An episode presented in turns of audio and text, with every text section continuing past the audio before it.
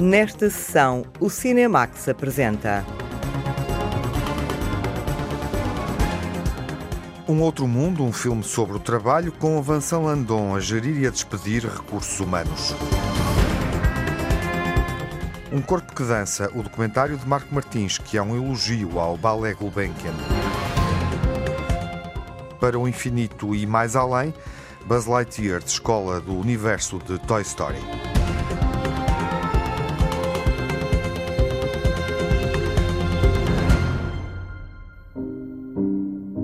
Um outro mundo não é, forçosamente, um mundo melhor. Comecemos pela dura realidade do trabalho, do mercado laboral, novamente filmada por Stéphane Brisé e com Vincent Landon no papel de um gestor de recursos humanos de uma multinacional. A jornalista Lara Marques Pereira entrevistou o ator francês quando Um Outro Mundo foi mostrado em estreia mundial na mais recente edição do Festival de Cinema de Veneza. O realizador Stéphane Brisé e o ator Vincent Landon voltam a juntar-se depois de A Lei do Mercado, em 2015, e Em Guerra, em 2018. No filme Um Outro Mundo, voltam também ao universo do trabalho para dissecar, agora de outro ponto de vista, as relações laborais e as contradições num tempo em que domina a máxima do lucro a qualquer custo. Comment on va gérer une contradiction qui va sauter aux yeux de tout le monde Un nouveau plan d'économie dans un contexte où l'entreprise est bénéficiaire Tu poses une question à laquelle le groupe ne nous a pas demandé ni de répondre ni de réfléchir. Pela mão de Stéphane Brisé, Vincent Landon foi um segurança de supermercado e um sindicalista radical. Agora é um gestor de recursos humanos forçado a despedir trabalhadores. Uma personagem que não apresentou grandes dificuldades para o ator que descende de uma família burguesa. Uh, it's not hard to play um, não foi difícil construir psicologicamente esta personagem porque eu próprio venho de uma família com um lado de aristocracia burguesa. Eu sei como representar alguém que tem algum dinheiro, casa e algum poder de compra. On me demande de me séparer de 58 personnes et là, tu m'en donnes 30. Moi, je t'explique. S'il faut que je sacrifie 58 personnes pour en sauver 500, je vais en sacrifier 58. Philippe é um homem duplamente amargurado pelo desgaste da profissão e pelo processo de divórcio que enfrenta. É o momento para refletir sobre o lugar que ocupa na família, no trabalho, no mundo. Queremos o bem-estar destas pessoas, por isso temos de despedir as outras. Quando era mais novo, acreditava nisto. Esta é a história de alguém que percebe que isto é mentira. Nós podemos manter aquelas pessoas. É possível. O problema é que as pessoas que mandam querem mais e cada vez mais. Os trabalhadores deixam de ser pessoas, deixam de ser seres humanos, passam a ser nada. They are nothing. Autant vous le dire tout de suite, je suis extrêmement déçu par votre manière de procéder. Je t'ai dit, ça allait être compliqué tant que le groupe Elson n'atteint pas ses objectifs. alors moi je dépends du groupe Elson. Je suis marié avec Elson. From a stage of the movie, he's gonna realize that a partir de determinada altura do filme, ele vai perceber que não tem a culpa, mas que é assim que o sistema funciona. A vida deixa de fazer sentido para ele quando ele percebe que é apenas uma peça numa engrenagem e tudo parece desmoronar. So, everything falls everywhere.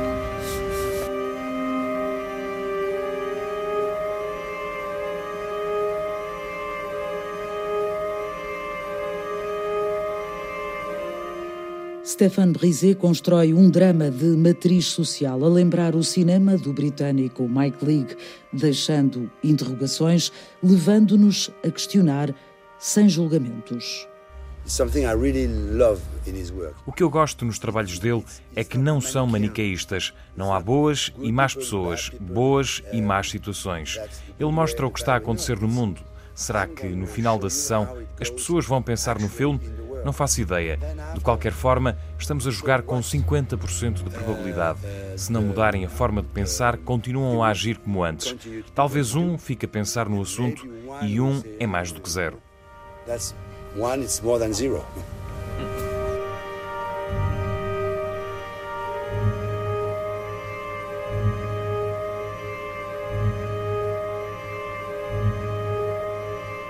Personagem interpretada por Vincent Landon é o retrato do capitalismo desenfreado, do mundo do trabalho transformado em números que permitem o lucro sem concessões nem emoções. O ator faz uma analogia com uma ponte por onde passa carga pesada prestes a colapsar. That guy is like a bridge. Aquele homem é como uma ponte que vai cair, uma ponte por onde passam caminhões pesados e o público está por baixo da ponte e vê cair pó de cada vez que um caminhão passa. A determinada altura, a ponte vai cair por completo. And then I am the bridge and at, at one time of the movie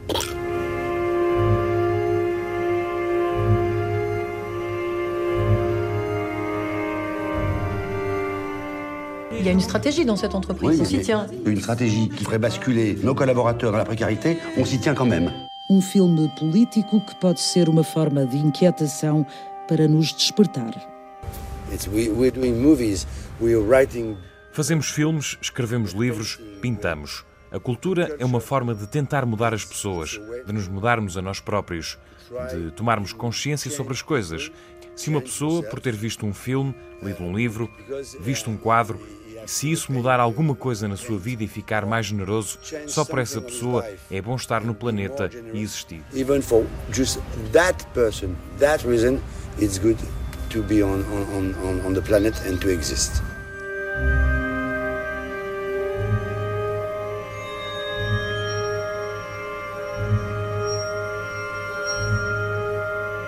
Monsieur a déjà accepté le divorce. On ne peut pas du coup tout lui imposer et il ne peut pas tout accepter. C'est la même chose pour ma cliente. Euh, Son quotidien est devenu un enfer. Elle vous a dit que moi je lui faisais vivre un enfer À l'époque, j'ai pas signé pour que tu ramènes tous tes problèmes à la maison. C'était pas ça le deal. Talvez um filme possa mudar um olhar, uma forma de pensar.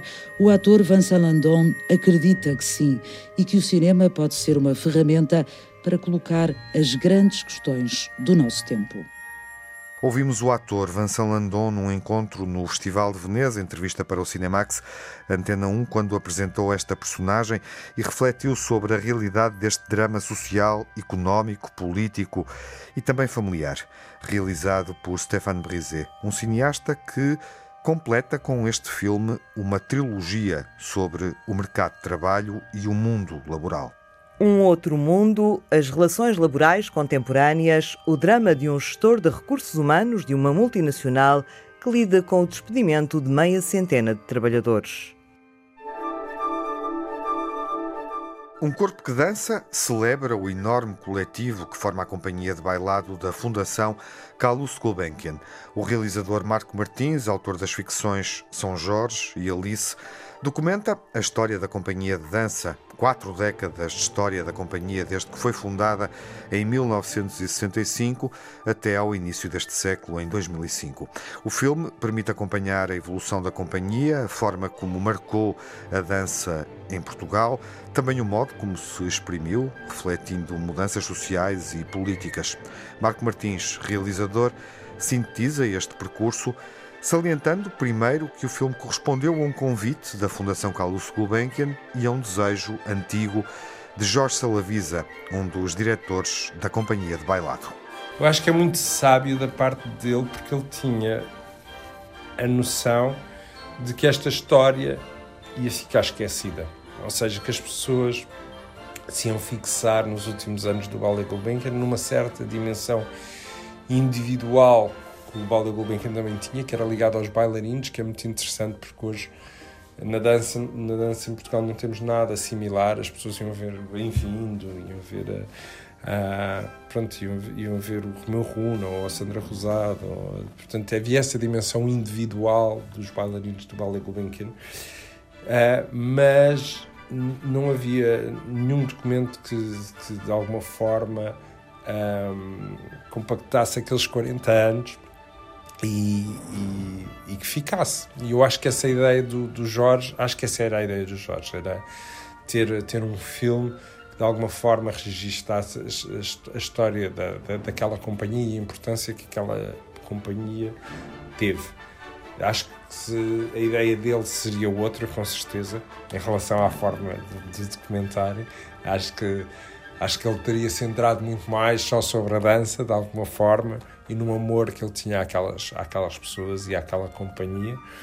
Mas acho que ele ficaria muito contente e porque nós colaborámos muito, ou seja, eu e o Jorge ao longo dos anos, também há este aspecto que é eu tenho uma dívida imensa ao Jorge, porque foi o Jorge que me trouxe para as artes performativas e que, e que me fez, por exemplo, ir a Vupartal uh, ter com a Pina Bausch e vê-la ensaiar e, portanto, ao longo dos anos houve, houve, vários momentos em que nós nos encontramos um, no São Luís e, portanto, havia, havia também essa, essa vontade de, de cumprir este, este desejo do Jorge. A situação em Portugal era catastrófica, por uma simples razão, que não havia ensino. Havia só uma senhora, que era a Margarida de Abreu, fazia um curso de bailarino de três anos. Era uma mulher muito inteligente, muito musical, mas enfim, o curso era um curso de três anos. Não há curso nenhum no mundo para formar bailarinos que seja para três anos. É afinal muito triste para nós, professores de bailado, porque os alunos presentes têm agora os seus exames finais, o que lhes proíbe conciliar com as aulas de ballet para mim era muito importante essa ideia do convite e não da, da encomenda, não é uma encomenda. Portanto, havia uma liberdade criativa total sobre o que é que iria ser aquele documentário e isso para mim era fundamental e era a única razão que eu poderia aceitar um, projeto desta natureza, até porque eu sabia, uh, do pouco que eu sabia, que, sobre o Ballet Gulbenkian no início, né? mas que estava rodeado de uma série também de polémicas, controvérsias, paixões, é, como todas as paixões, teve um final violento. Por isso, para mim era muito importante eh, eh, que o meu olhar fosse um olhar absolutamente independente sobre, sobre aquela história. E, e é o meu olhar, portanto, né, sobre, sobre aquela história. E eu começo a, comecei antes de aceitar o convite, alguns anos antes, comecei um bocado a estudar a história do, do Ballet Gulbenkian, a pesquisar imagens, algumas a propósito do documentário que eu tinha feito do Jorge, do Jorge Salavisa, mas para mim há uma imagem que é fundamental e, e que é fundadora do, do, filme, central, que é aquela, aquela reportagem nas, nas tintas Robilac, uh, no período do PREC, em que, em que a companhia tinha uma, uma comissão de, de, trabalhadores que fazia a, a direção artística da, da companhia e há, há, um senhor que a uma dada altura, um senhor lá, um trabalhador da, das tintas Rabilac, diz, mas afinal, isto que vocês, que os senhores estão aqui a fazer serve para quê? E isso, e isso acho que é uma pergunta muito boa e, e, é o centro do documentário. Portanto, lança o documentário, está no prólogo do documentário e, e, é, e é o documentário é a resposta, a resposta a isso. Não é? Isto serve para quê? Na verdade, isto que nós fazemos, que eles faziam não é? na companhia, isto que nós fazemos, cinema, teatro, serve para quê? E essa, essa ideia da arte enquanto, enquanto disciplina transformadora da, da, da, sociedade, é? das pessoas, do não, não só das mentalidades, mas dos corpos também, finalmente, como, como, como no caso do Vale, uh, passou, comecei a formular essa, essa ideia, não escrita, não é? Não, não pus a escrever o documentário, mas comecei a trabalhar com a, com a, com a Rita Calhas, que, é, que, foi a minha montadora principal e que me acompanhou durante o documentário todo, começámos a, a talhar, digamos assim, um, um material dessa forma, não é? Como, como, como é que a dança, como é que as artes podem transformar a, a sociedade. Havia muita gente que amava a dança como eu, mas que não havia técnica, não, não havia um ensinamento, eh, não havia grandes companhias, porque não, não, as pessoas não sabiam. Andávamos todos aqui às aranhas a descobrir a dança, não é?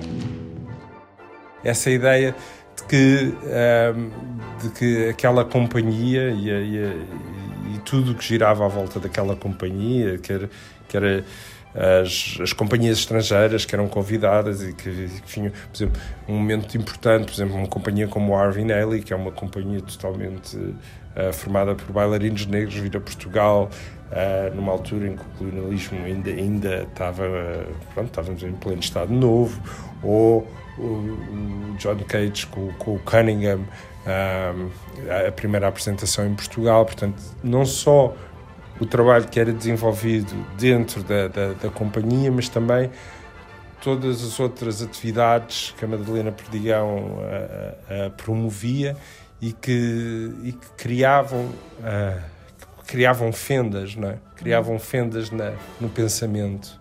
É? Eu acho que a arte tem, tem essa capacidade de, ah, de, não é? de, de olharmos para outras formas de pensar, outras formas de, de, de trabalhar, portanto, aquele material. E isso para mim foi muito evidente à medida que ia construindo o documentário que não me interessava uh, estar só na cave, como eu dizia, na cave da, da fundação, mas seguir o efeito das, das pequenas explosões que ali iriam acontecendo e que, e que depois tinham aqueles fragmentos todos que, que eu seguia, na verdade. As grandes ambições nessa altura era fazer uma companhia com uma personalidade própria. Foi isso sempre que eu quis porque a companhia tinha muitos estrangeiros na altura. Havia bailarinos bons e depois outros muito medíocres. E de repente houve uma limpeza na companhia comigo. E, portanto, fui muito pouco popular durante alguns tempos, mas cheguei lá. Quando nós começámos a olhar para a dimensão do que nos tínhamos proposto fazer, havia muito essa percepção, pode nunca terminar, não é? Pode, uh, principalmente porque hum, a partir dos anos 80, 90, a proliferação de imagens é tão grande que torna a pesquisa muito mais, muito mais complexa. Uh, mas nisso havia uma equipa, no fim, já de, quatro montadores, havia também uh, quatro, uh, quatro historiadores ligados à dança que, que foram fundamentais também na, na, ao apontar outros caminhos pelos quais o documentário podia ir e que me foram Uh, também limando o meu discurso quando, quando eu venho da ficção e portanto tenho uma tendência para ficcionar acontecimentos, né?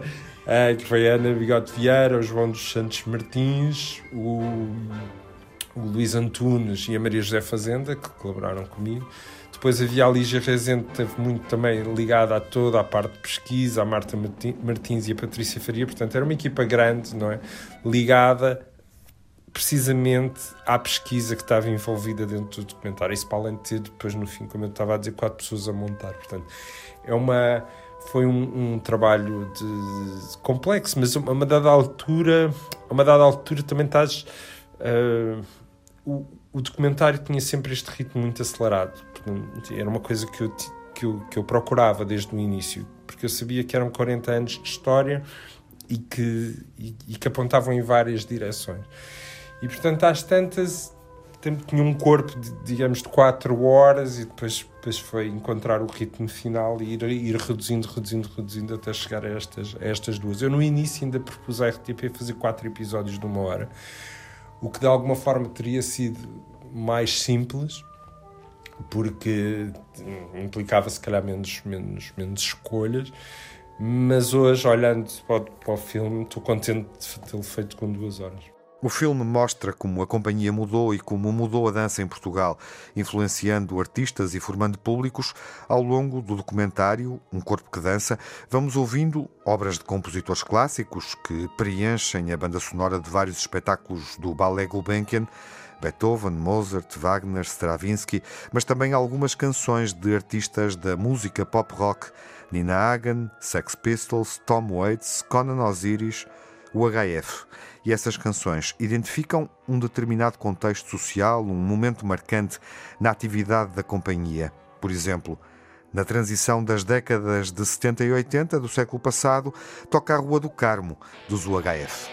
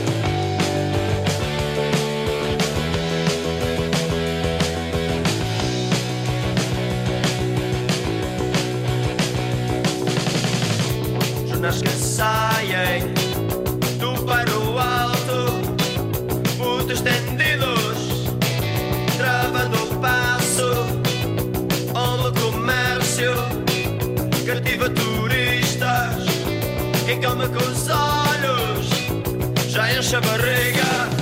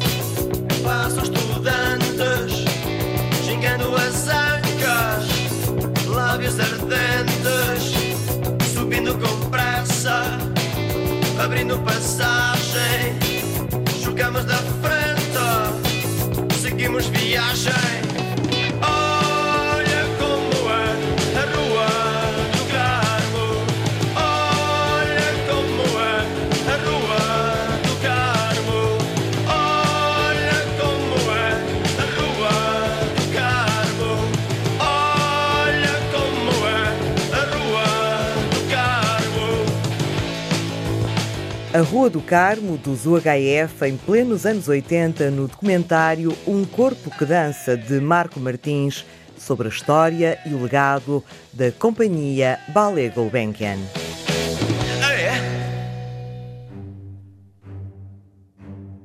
Não vamos falhar o primeiro voo a solo de Buzz Lightyear no cinema.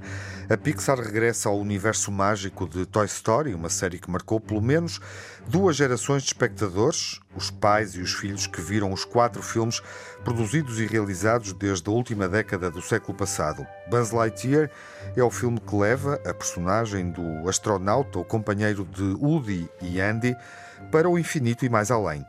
Podemos dizer ele nunca foi tão longe. E este é o primeiro filme da Disney a estrear em exclusivo nas salas de cinema desde que vivemos esta pandemia. 3, 2, 1, está na hora de descolar com a jornalista Margarida Vaz no comando das operações.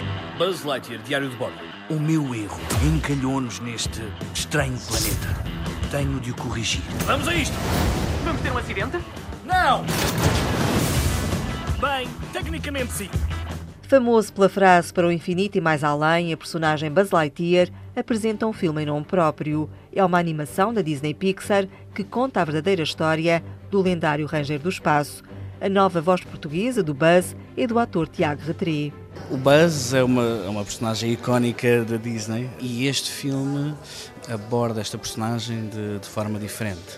O Buzz é uma personagem um, que ficou conhecida através do, de um filme chamado Toy Story e esta é como se fosse a história do humano que deu origem ao boneco, digamos assim.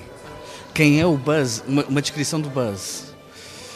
Aventureiro, tem um sentido de dever muito apurado, uma personagem muito humana. É, eu acho que essa é a melhor descrição do Buzz Lightyear, deste Buzz Lightyear. No filme de animação Buzz Lightyear, fica a conhecer-se a origem do astronauta que inspirou o brinquedo da saga Toy Story. Tiago Retri encontrou características muito humanas nesta personagem. É uma figura que surpreende. Buzz Lightyear é um astronauta. Existem hum, viagens, obviamente, no espaço e, e tudo o tudo que tem a ver com isso é uma surpresa para as pessoas se o forem ver. A nível humano, a nível uh, do Buzz sendo Buzz e não só o, o astronauta que é, é. Há, muitas, há muitas coisas muito interessantes uh, neste filme. O lado mais humano do Buzz reflete-se na voz do boneco. Na versão original do filme, a voz é do ator Chris Evans. Em português, a voz é do ator Tiago Retré, que seguiu essa humanidade para compor a voz do boneco. É humano, é muito mais humano, muito mais. Portanto, é uma voz uh, perfeitamente uh, normal e, e, e, quanto mais natural e quanto mais uh, normal a voz for, melhor se assenta. Acho que o Buzz é uma personagem muito mais humana e conseguimos explorar coisas da própria personagem que não conseguiríamos explorar de outra maneira. É um, uma personagem icónica da Disney, mas que é, é incrível. Este Buzz é, é incrível. Olá, Buzz. Eu sou o Sox. A minha missão é ajudar-te. E eu não vou desistir da minha missão. Eu também não vou desistir. Ótimo. Desejas um bolo congelado para celebrar? Negativo. Planeio terminar finalmente a missão. Estás a falar para quem, Buzz? Uh, ninguém. Há um gato no filme de animação Buzz Lightyear. É o Sox. É o animal de estimação do Buzz. Um gato robô. Para Tiago Retri, o boneco vai deixar marcas. Eu acho incrível esta personagem, este, este animal de estimação. Acho também que é uma personagem que se vai tornar icónica. Portanto, é, é um gato. É um gato, um gato muito, muito giro. Mesmo muito giro. Se uma pessoa for ver o filme e não se vai arrepender de tudo.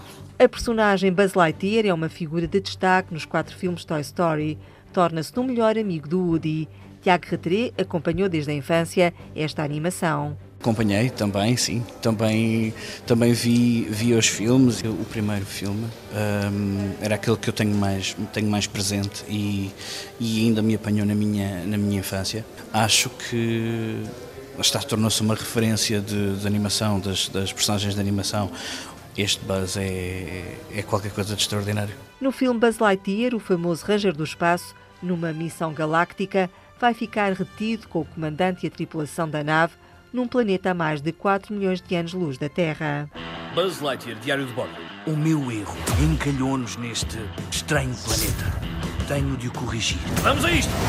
Vamos ter um acidente? Não! Bem, tecnicamente sim. Para cumprir a missão de levar todos os tripulantes de volta à casa, o Buzz conta com o apoio de um grupo de jovens recrutas muito especiais.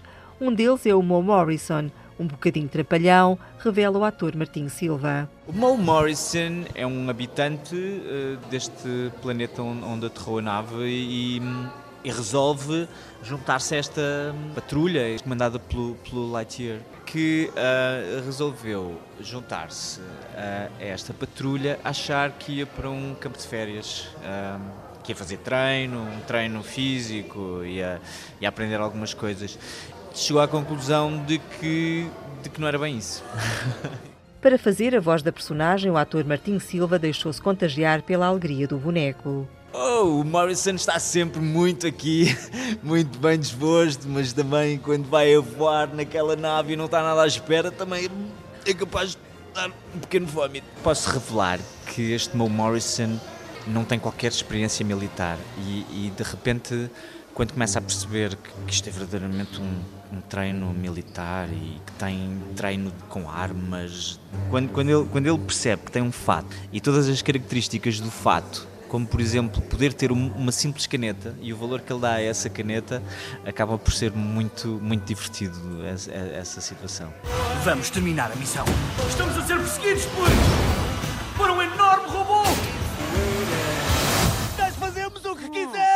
Não me gritar ao ouvido? Sim, desculpa. No filme de animação Buzz Lightyear, o Ranger do Espaço vai ter de enfrentar um terrível e gigantesco robô, o Zurg.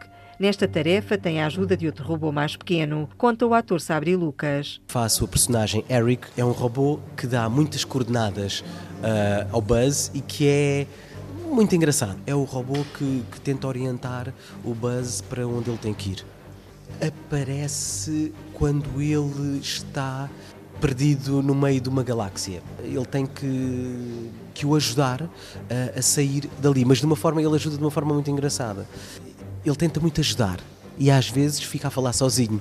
Para interpretar a personagem, o ator Sabri Lucas fez uma voz metálica, mas ao mesmo tempo procurou dar uma voz mais humana ao robô. Eu tentei dar-lhe uma humanidade, mais metálico. Este é aquele género de robô, apenas e só o robô mas depois quando as pessoas forem ver que há coisas que fazem muito rir as pessoas que este robô faz.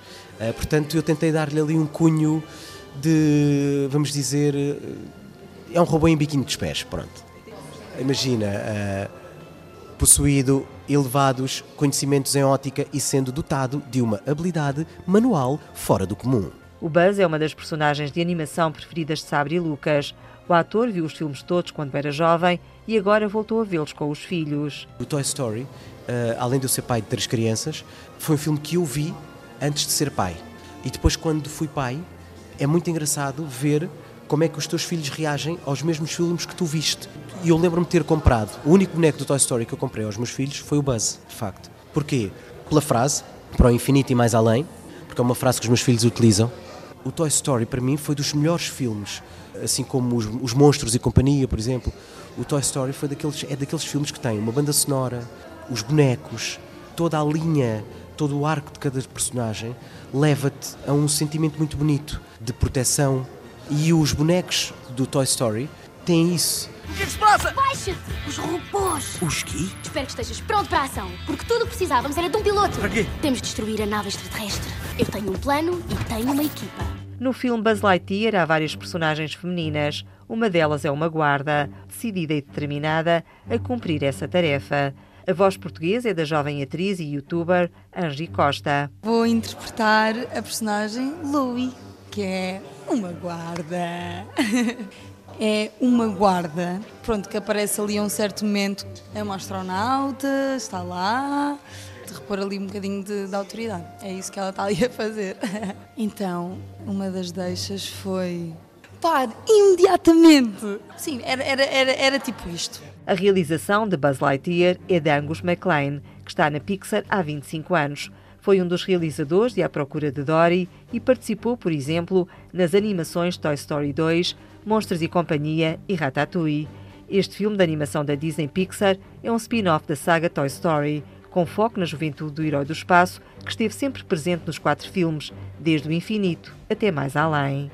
Olá, miudagem. Gostava imenso de vos ter nas salas de cinema a ver-nos. Buzz Lightyear, não percam, vai ser um filme maravilhoso. Só nos cinemas, Buzz Lightyear. Acho que devem ver mesmo este filme porque é a materialização do Buzz Lightyear para o infinito e mais além. Ei, que barulho é este? Vá lá, não estragues o meu gato. Está a ronronar. Ele gosta. Sox, tu gostas disso? Gosto. Este novo filme é um spin-off, como se diz tecnicamente no cinema, ou seja, Buzz Lightyear é um filme novo com uma personagem que ganha independência e autonomia a partir do universo do outro filme, neste caso Toy Story. A viagem é inspirada por David Bowie. Há um homem no espaço e uma nova versão remisturada de Starman.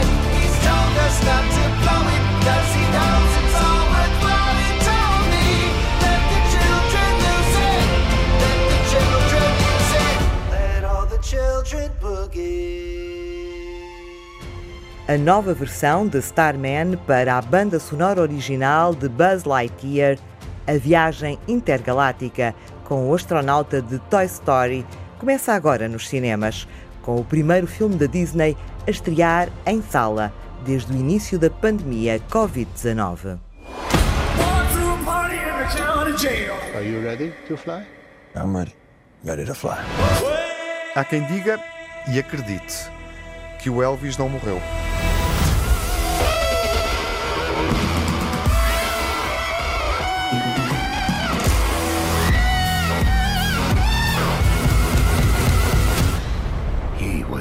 Was oh, my destiny.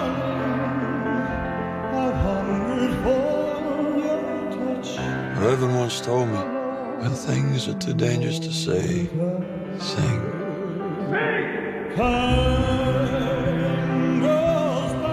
I'm gonna be 40 soon, and nobody's gonna remember me. Need to get back to who I really am. We are the same, you and I. We are two odd, lonely children reaching for eternity. Elvis, o musical de Baz Luhrmann, vai estar em destaque na próxima sessão, quando estrear nos cinemas nacionais. The greatest show on earth. Até lá, fiquem bem. Elvis has left the building. Saúde. No Cinemax correm os créditos finais. Edição, coordenação de Tiago Alves e Lara Marques Pereira, com a colaboração de Margarida Vaz, sonorização Cláudio Calado, pós-produção João Barros, banda sonora original de Cinemax da autoria de Nuno Miguel e remisturada por César Martins.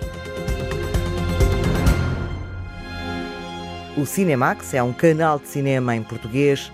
Pode ver as sessões de curtas-metragens na RTP2 e ouvir as emissões na Antena 1 ou em podcast.